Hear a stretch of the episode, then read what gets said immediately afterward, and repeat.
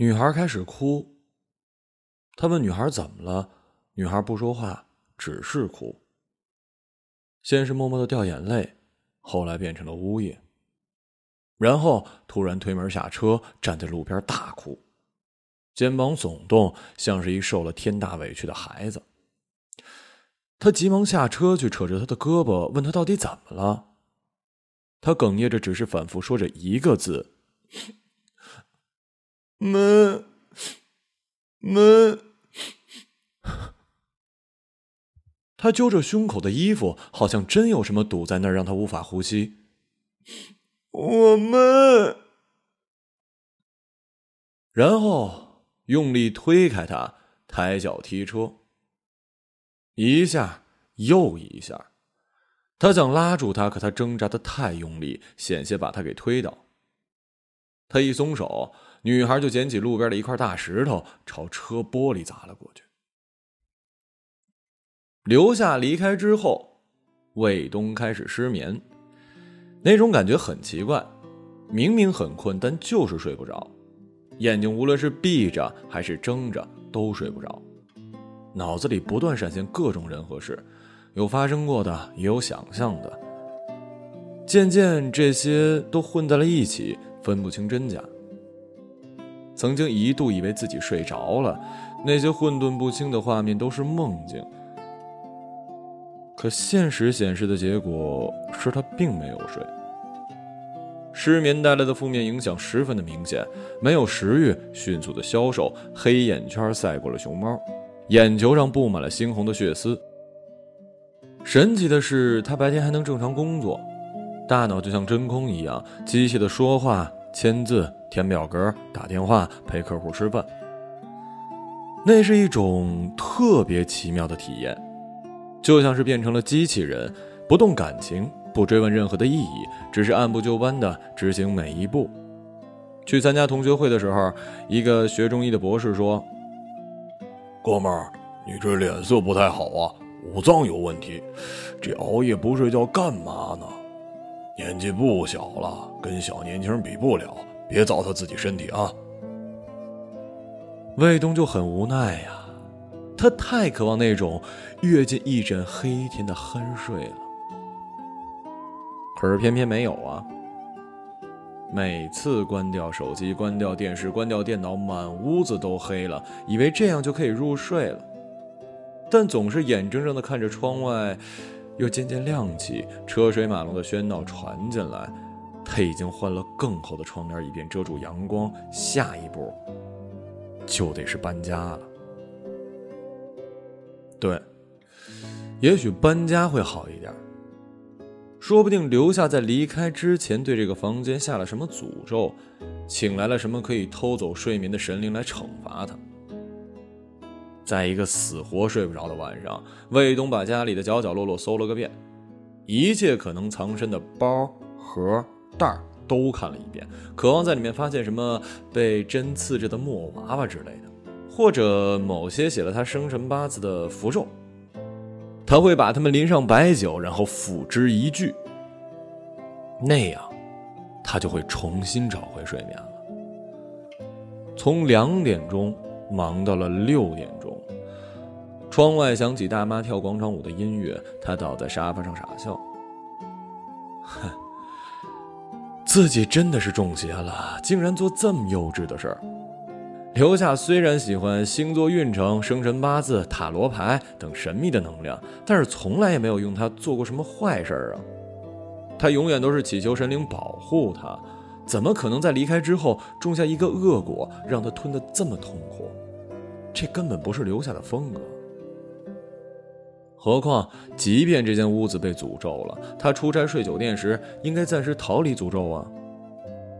他在的可是最好的广告公司，出差住的是最好的酒店，按摩浴缸，哎，躺两米的大床，坐马桶时都有五十二英寸的液晶电视可以看，但同样就是一夜不合眼。他尝试运动，在学校时他每天早上起来跑五千米，风雨无阻。参加工作之后加班多了，应酬也多了，几乎没有周末，渐渐的呢就把运动这件事给放弃了。刘夏还特意买了最好的跑步机在家里，方便他做运动。但是没过多久，那跑步机就成了猫咪的卧榻、临时的鞋架、随手放快递的置物柜反正就是没迎来他穿着跑鞋的那双脚。为了找回睡眠，卫东决定重新运动起来。今天加班时间短，回到家还不到晚上九点。他在衣柜的最里面找到了运动短裤和背心又在鞋柜里找到了跑鞋。留下离开的时候带走了他的衣服和鞋子，衣柜、鞋柜空了一大半。卫东曾经觉得这空荡荡的衣柜和鞋柜像是一只血盆大口，几乎要吞了他，害他完全没有勇气去整理，任由他们一直乱放。这下好，方便分着。出了小区，卫东沿着马路慢跑，不跑不知道。一年的时间，体力下降的如此之快，呼吸的节奏跟迈开腿的节奏完全合不上，手臂摆动也觉得不协调，大汗淋漓了。他以为已经跑了三公里了，拿出手机看看 app，哼，只跑了三百多米，心脏一阵紧张似的痛，整个人像是要倒在地上了。他想，不管怎么样也得跑够四百米吧，那是操场的一圈啊。画个圆，重新开始也好啊。他咬牙撑住了，往回跑了一段，心想好歹够四百米了吧。可惜 app 显示三百九十八米。操！卫东绝望的骂了一句：“这 app 一定是骗钱的狗屎。”他坚信朋友圈那些晒跑步公里数的人都是用 PS 做的图。回家，洗澡，休息，点支烟。刚才翻找运动衣时，摊在床上的衣服他懒得收拾，就在他们旁边挪出一块地方躺下来。单身汉多自在啊！换到留下在的时候，一定得生拉硬拽，让他站起来把衣服叠整齐，收进柜子。只有同居过的人才知道，一个女人在叠衣服这件小事上能够发作多么可怕的强迫症。她永远无法理解，反正衣服都是要拿过来穿的，为什么就不能搭在背椅上或者是沙发上随手拿起来就穿呢？而是一定得折起来放进衣柜儿。刘夏说呀：“我们的房间小，如果衣服都堆在外面，会显得屋子里特别乱。”卫东就回嘴啊，你就是嫌房子小呗，我努力挣钱买大房子给你住就行了呗。你为什么歪曲我的意思啊？我跟你一起住了六年，有嫌房子小吗？以前你也许不会，现在也许会。留下就不再说话，把所有衣服整整齐齐叠起来放进衣柜，然后戴上耳机，默默坐到电脑前看韩剧，跟着里面的人。哭得稀里哗啦的，卫东摇摇头，从回忆里挣扎出来。这房子真的是太小了。他们从大三时开始租房子同居，前前后后租过的房子没有十间，也有八间了吧？这是最宽敞的一间了，一居室三十多平米，一点点，每个月四千块，是他工资的三分之一，是留下工资的。全部。最初呢，他们是跟别人合租三居室，他跟刘夏住在最小的一间，八平米，一张床，一张电脑桌，一个超级简陋的衣柜。那时候怎么完全不记得为衣服究竟该怎么放吵过架呢？也许是因为那时候衣服少吧。不过也许是因为刘夏一直在收衣服，而他完全没有注意过。他懒得跟回忆周旋，决定出去逛逛。同事跟他讲，有一处超正点的麻辣小龙虾，离他这儿也不算太远。反正睡不着，反正没食欲，去试试吧，把这无聊的时间打发了。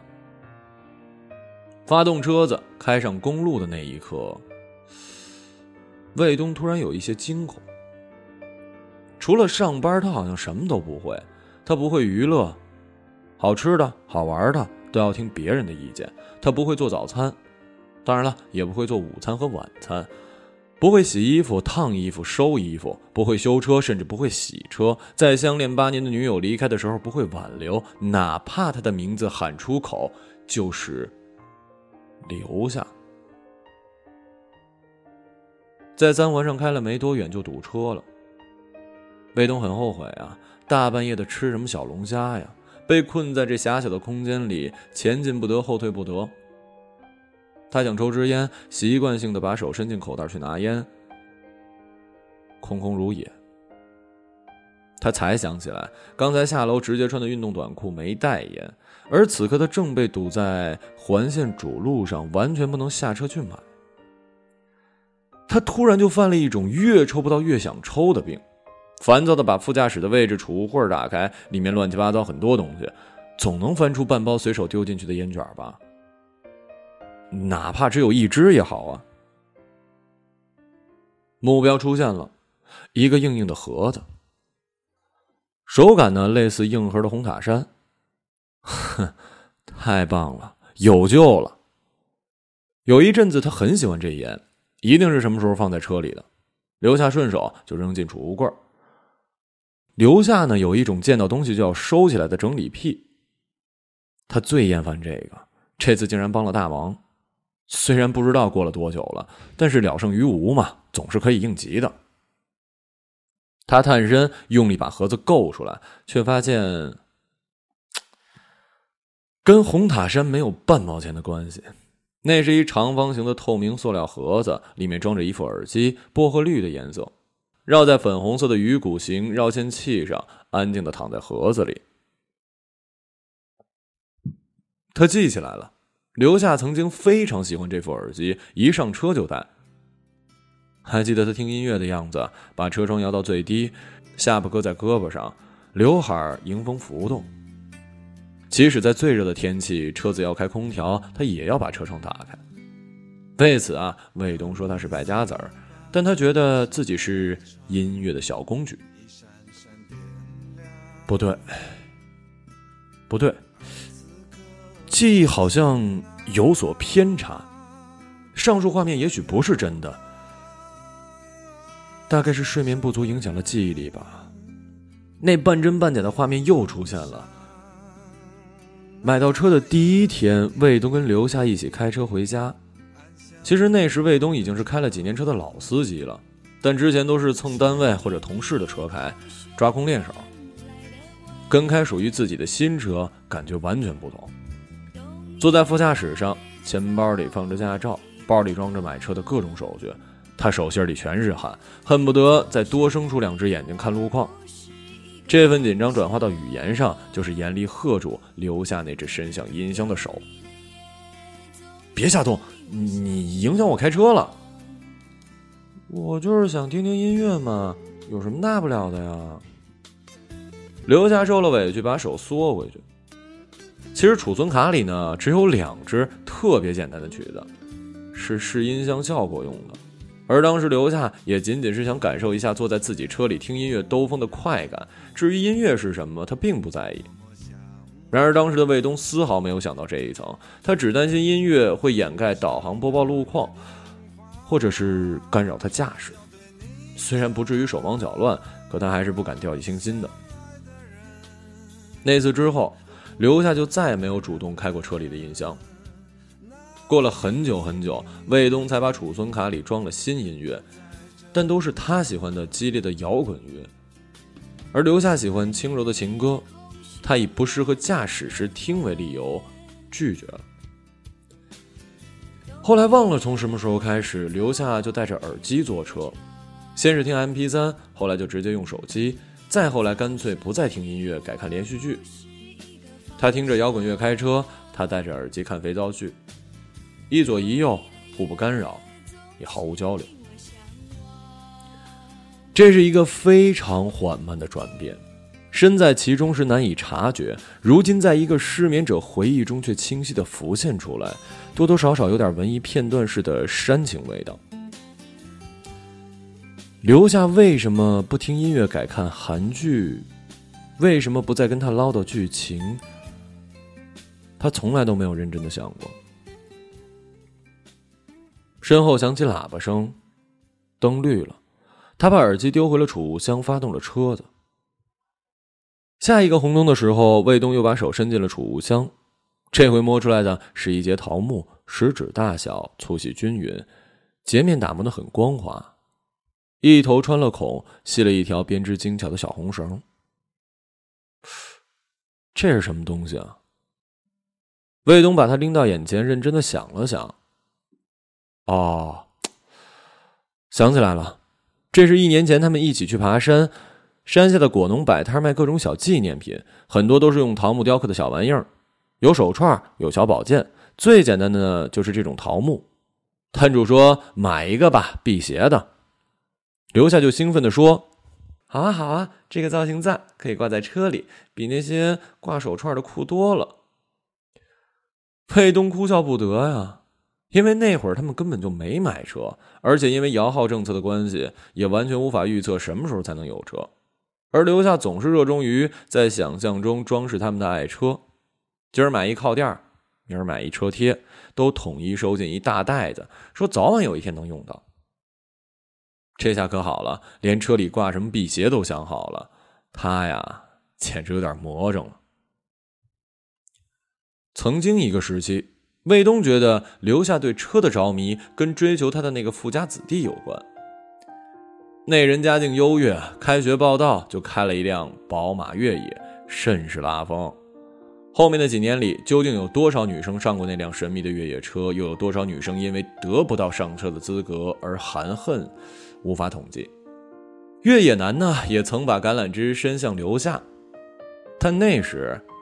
留下已经是卫东的女朋友了，他傻乎乎的对卫东说：“要是我喜欢的人开二手夏利也没关系，要是我不喜欢的人呐，开凯迪拉克我也不稀罕。”但卫东并不感动，卫东酸溜溜的说：“反正啊，你就是喜欢有车的。”刘夏被说的愣了一下，好看的大眼睛瞪得圆溜溜的，突然眯成一条缝，大笑。你个讨厌鬼，就会拿我开玩笑，然后甜蜜的挽住他胳膊。有车当然好啦，想去哪儿去哪儿，随时准备出发。以后有了车，我们就去看汽车电影，觉得两个人在车里看电影好浪漫啊。卫东自己也拿不准究竟有没有在开玩笑，主观意愿上，他喜欢逗他笑，也希望留下单纯的把这理解为一个笑话。可是深究起来，内心深处，他是有怒火和妒火的，因为那会儿别说汽车了，他连自行车都是二手的，车把老松动，车链子还总掉。留下坐在后座的时候，总是担心车架压散。其实那时呢，他才只有八十斤。大四开始实习，实习工资全部存起来，卫东终于考了驾照。他对汽车电影不感兴趣，他只是迫切的想证明自己有这个能力去得到更好的东西，掌控更大的局面。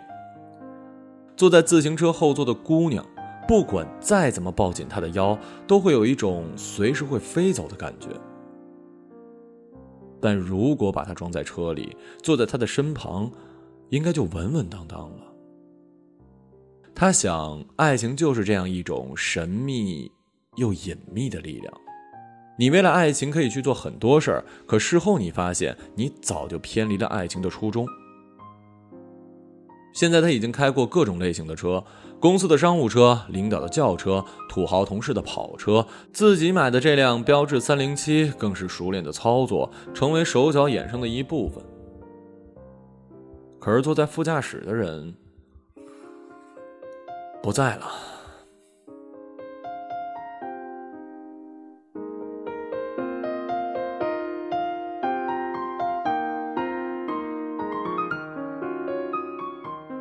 留下离开前跟他大吵，甚至动手砸了他的爱车。他急红眼说他是疯子。我不是疯子，我是傻子，傻到想跟你过一辈子。我会闷死的，一定会闷死的。卫东不懂，他不是喜欢车吗？不是喜欢兜风吗？现在有车了还不满意，还说闷。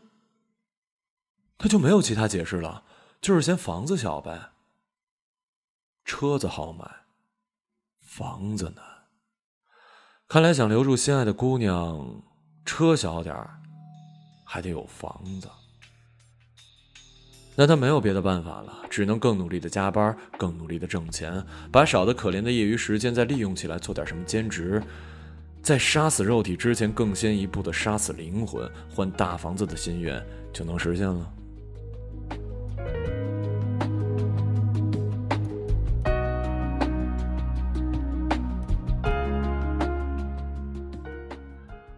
终于开出了主路。卫东在辅路边停下来，随手把那节桃木挂在了后视镜，下车买烟。超市刚开业，有各种的促销活动。门口挂了一广告牌，上面印着二维码，文字说明写着“扫码可以换电影票”。电影的名字很打动人，我想和你好好的。卫东迟疑了一下，掏出手机，原来是超市的公众号。他问收银员：“电影票怎么领？”收银员说：“把这个公众号发到自己朋友圈，征集三十个赞，截屏回复给公众号，就可以换电影票。”黑瞳苦笑：“想看场免费电影还真麻烦，手续这么繁琐，让独自看电影的人呢觉得更凄凉。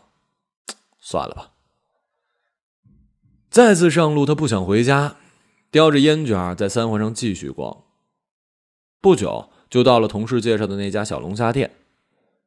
他发现了一件很有意思的事儿，前面不远就是刘夏说过的汽车电影院。原来，原来这个地方跟小龙虾店很近。仔细想想也不奇怪，情侣们吃了小龙虾去看电影，或者是看完电影出来吃龙虾，合情合理嘛。难怪传闻都说，汽车电影放映的过程中，如果你钻出车看一眼，一多半在车震。伴随小龙虾辛辣的香味儿，情欲和肉欲纷纷释放。无论是跑车，还是轿车，还是越野车，都只是一个欲望的温床。如果让香水里的格雷诺耶过来看一场电影，说不定能做出更迷幻、更疯魔的香水。这么想着，卫东似乎能够看到气味变成的图形，从不同的车窗缝隙里飘荡出来，飘荡在汽车电影院的上空。相互碰撞、融合，幻化成一半男人、一半女人的怪兽，一脸痛苦又幸福的表情，扭曲着冲着他笑，对他说：“来呀，来呀。”魏东笑了，留下心目中最浪漫的一个情节，竟然是这样的。他买了票进场，开着车找那场名叫《我想和你好好》的电影。果然，爱情片最受欢迎啊！好不容易找到空位，两旁的车已经在震了。看样子，人和戏都到了高潮。魏东停好车，挂在后视镜上的桃木一晃一晃的，在女主的脸上摇摇摆摆。他把收音机的频率调好，听到声音，女主正在吵架。原本那样相爱的两个人，因为猜忌和控制欲爆发，撕碎了所有的信任和亲密，只剩下吵吵吵。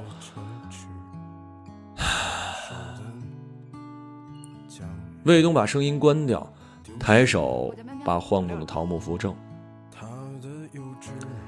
留下从来没有那样跟他吵过。总的来说呢，刘夏是一个温和又安静的人，初识的时候甚至有一些腼腆。那时候，卫东和几个哥们儿是十足的愤青，信誓旦旦要组建摇滚乐队，身边围着好多好奇的小姑娘，刘夏就是其中之一。卫东问他最喜欢的摇滚明星是谁，刘夏想了想就说郑钧。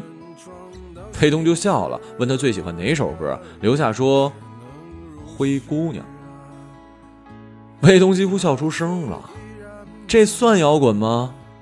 看来这姑娘啊，纯粹的外行，凑热闹的。但是刘夏又追了一句，很认真、很坚定的语气：“这首歌特别感动我。如果这是梦，我愿长醉不醒。”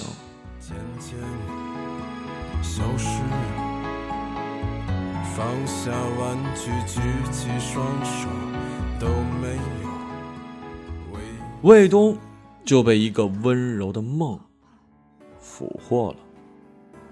他遇到了自己的灰姑娘。后面的日子里，可爱至极的灰姑娘刘夏一直陪在他身边，他成为了校园里耀眼的摇滚明星。而刘夏呢，躲在他的光芒里做一个透明的小女友。他在酒吧喝醉酒跟人打架，留下负责收拾烂摊子。他学分不够拿不到毕业证，留下就找班主任、系主任、院长去求情。他不想工作，留下交房租、买菜、做饭养他。后来留下的妈妈气不过，找到他们租用的小房子，劈头盖脸把他一顿臭骂：“堂堂七尺男子汉，不务正业，等女朋友来养，怎么好意思啊？”卫东从此放弃摇滚，脱下军绿 T 恤、破洞牛仔裤，穿上白衬衣、黑西服去找工作。但是刘夏对他说：“不要勉强自己，做你喜欢的，我支持你。”卫东扯了扯嘴角，笑。刘夏还是一如既往的天真啊。卫东抽到第五支烟的时候，问自己。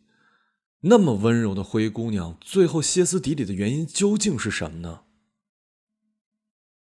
电影剧情不复杂，不用听声音也知道，两个人都很固执，都很倔，最后终于是撕了。可是留下呢？他们是如何走到这一步的呢？留下离开之前说的最多的一个字就是闷。到底哪里闷？他不明白。生活明明越来越好，他拿出当初玩摇滚乐的劲头去工作，进步很快，升职加薪，一路走来，虽然累，但是也不至于再看留下妈妈的脸色了。他没时间陪留下，但是送给他各种礼物哄他开心。公司里女孩谈论什么包、衣服、鞋子、服饰、化妆品，他都尽量去买回去。以前嫌贵舍不得买的冰淇淋，看他吃到恶心为止。他们的那些同学，除了在家里特别有钱啃老的，哪个不住在五环外，每天挤地铁公交折腾仨小时上下班？只有他们住在三环，且不合租，且有车开。有一次，女同学去他们家做客，羡慕的说：“刘夏，你真有眼光，谁能想到卫东那种摇滚叛逆青年，一下子就变成钻石王老五了呀？你真是火眼金睛。”像我们家那位呀，整天就知道看电影、玩游戏，拿着几千块的工资还心满意足呢。那时刘夏怎么说的来着？哦，对了，他是这么说的：“我倒是希望卫东能陪我看场电影或者肥皂剧。他太忙了，早上睁开眼前见不到，晚上闭上眼前见不到，好不容易有个周末，随时可能被叫去加班。”我心疼他呀！哎呀，拿着男朋友的工作享受单身生活，太美了！你享福去吧。一起吃苦倒容易，一起享福，好难的。那天同学走了之后，刘夏说：“卫东，我们去看场汽车电影吧。难得有点闲工夫。”我想在家休息。我们去看一场汽车电影吧，我一直都想去，现在终于有车了，就去看一场吧。你要想去啊，你就考个驾照，然后开车去，想看多少看多少。刘夏面露失望，不再出声。嗯，要不我们在家看？你想干什么？我给你下载，拷到电视上看。要是嫌电视小呢，咱们买投影仪，在墙上看，那不跟电影一样吗？我只是想看场汽车电影，和你一起。这么多年了，一直想看，你就不能满足我一个愿望吗？卫东莫名其妙的就烦躁起来，关于汽车电影院的各种好笑传闻一窝蜂的在他脑袋里炸响。他极其不耐烦的说：“有什么好看的呀？不如电影院清楚，不如家里舒服，不如电脑上方便，画面音效一点都不好，有什么好看的？你怎么就那么死心眼，非得要看啊？”刘夏盯着他看了好一会儿，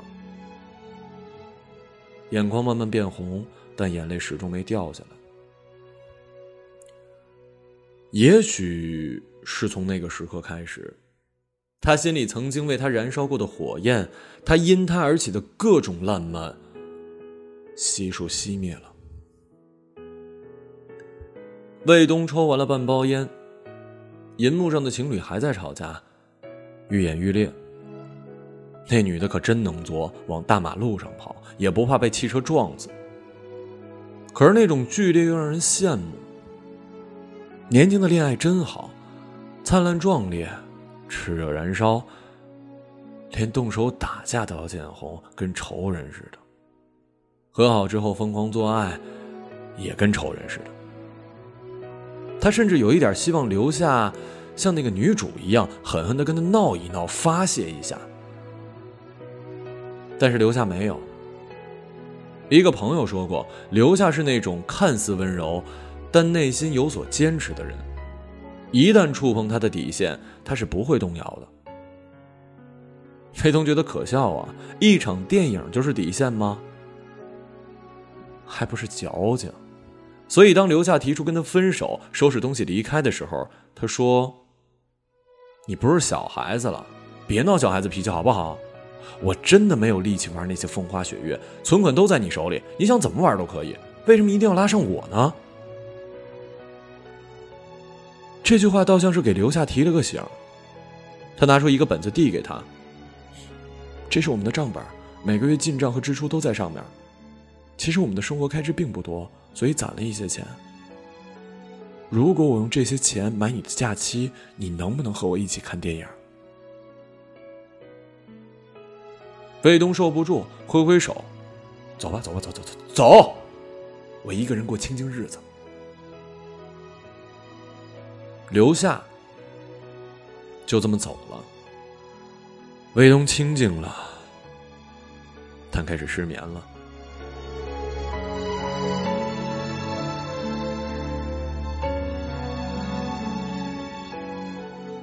卫东突然有一种感觉，闷。他几乎是在一瞬间理解了这个字的含义，心里那口气怎么都出不来。你想说话，对方根本就不听；你的好意，对方完全不接受。你一直努力，却得不到对方的肯定。你想坚持到终点，对方却说：“我不跟你玩了。”他终于知道自己为什么失眠了。就是闷的，这口气在他五脏六腑窜的，害得他不得安宁。他必须让留下知道，他必须让留下知道，放弃他是他人生最错误的决定。他还要让他知道，他这种不识好歹的人再也不会遇到更好的爱情了。他越想越气，拿起手机拨了留下的号码。找我什么事儿？我我就是想告诉你。我在看汽车电影，好看吗？不怎么样，车里坐着不舒服。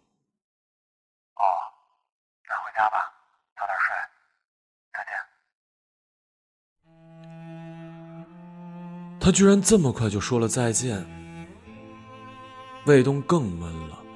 他以为他至少要感慨一下、心酸一下、哽咽一下呢。毕竟他们在一起这么多年，风雨兼程，相依相伴。他说走就走了，还急着挂他电话。你就不好奇我看的什么电影吗？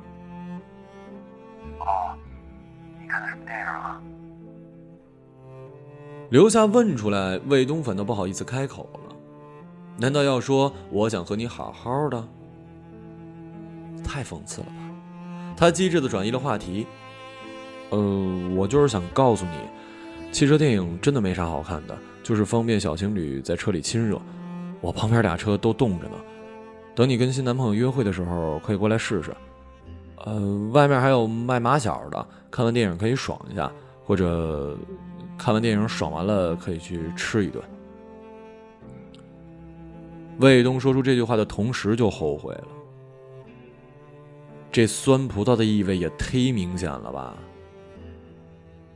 他害怕留下说好的，或者我已经试过了。他甚至有些掩耳盗铃的想迅速挂断电话。可是留下什么都没说，话筒里只有让人尴尬的安静。卫东怀疑是线路出了问题，犹犹豫豫要不要再说些什么。可是真的说些什么，而线路又没问题的话，会不会显得他太心急、太在乎他了？等了好一会儿，留下终于说话了。等你不忙的时候，把车里的储物箱收拾收拾吧，里面乱七八糟的东西太多了，我走前忘了整理。有用的你都收好，没用的就扔掉。还有，要是还有我的东西，你就帮我扔。明天还要上班，先睡了，再见。说完，就挂了电话。他竟然就这么挂了电话，竟然这么绝情的挂了电话。好，既然说扔，那就扔吧。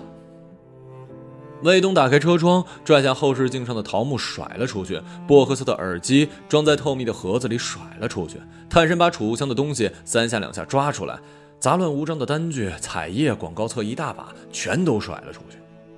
既然你懂得断舍离，我也没有必要纠缠过去了。储物箱很深，好像还有东西没掏干净。他伸长手臂继续拿，发现众多彩页中夹着一个信封，粉色的，上面印着一些凹凸的玫瑰形花纹，一个字都没有。他打开信封，里面有一张贺卡，打开来竟然写着“突亲爱的东东”。记忆再次苏醒，是多久以前来着？他确确实实喊他东东，甚至更肉麻的喊过“小东东，东宝贝”。可是从什么时候开始不再叫了呢？忘了。贺卡上密密麻麻写了很多字，美丽又温柔的字，那么熟悉。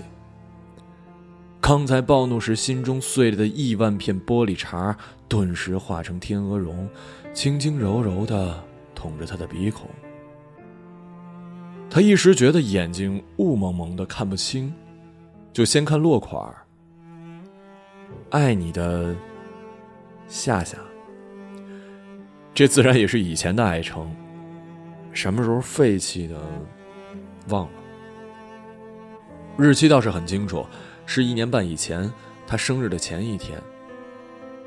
他隐约记得那次留下说准备了礼物给他，但那几天他因为丢了一单生意，脾气非常的暴躁，不想过什么生日，所以推掉了那天的安排，也就一直不知道那份礼物是什么。现在只看到这张贺卡，他闭上眼睛做了几个深呼吸，才看见贺卡上那片密密麻麻的字。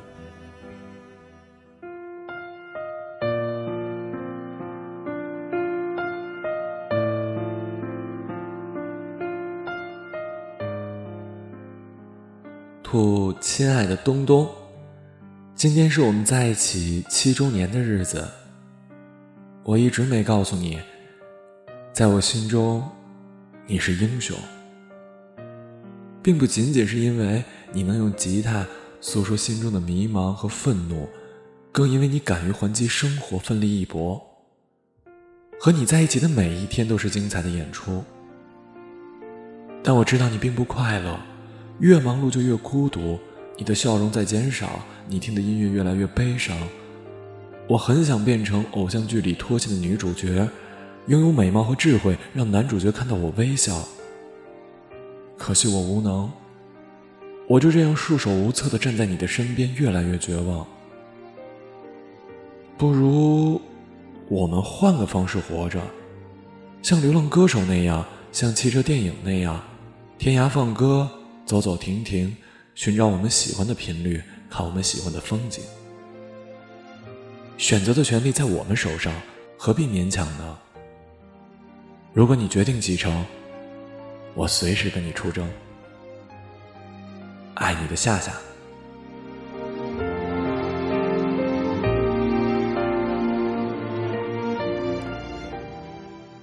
魏东只觉得心脏被轻易的撕裂。温热的眼泪溢满了眼眶。他不想为逝去的爱情哭泣，只有弱者才会向错过的东西低头。他骄傲的抬起头，想把眼泪憋回去，却看到前方的电影银幕上，男女主角坐在他们的车里，影像飞快倒退，时光飞快倒退，退到恋爱的最开始。而那个女主角，无论是哭还是笑，都和刘夏长着同样的一张脸。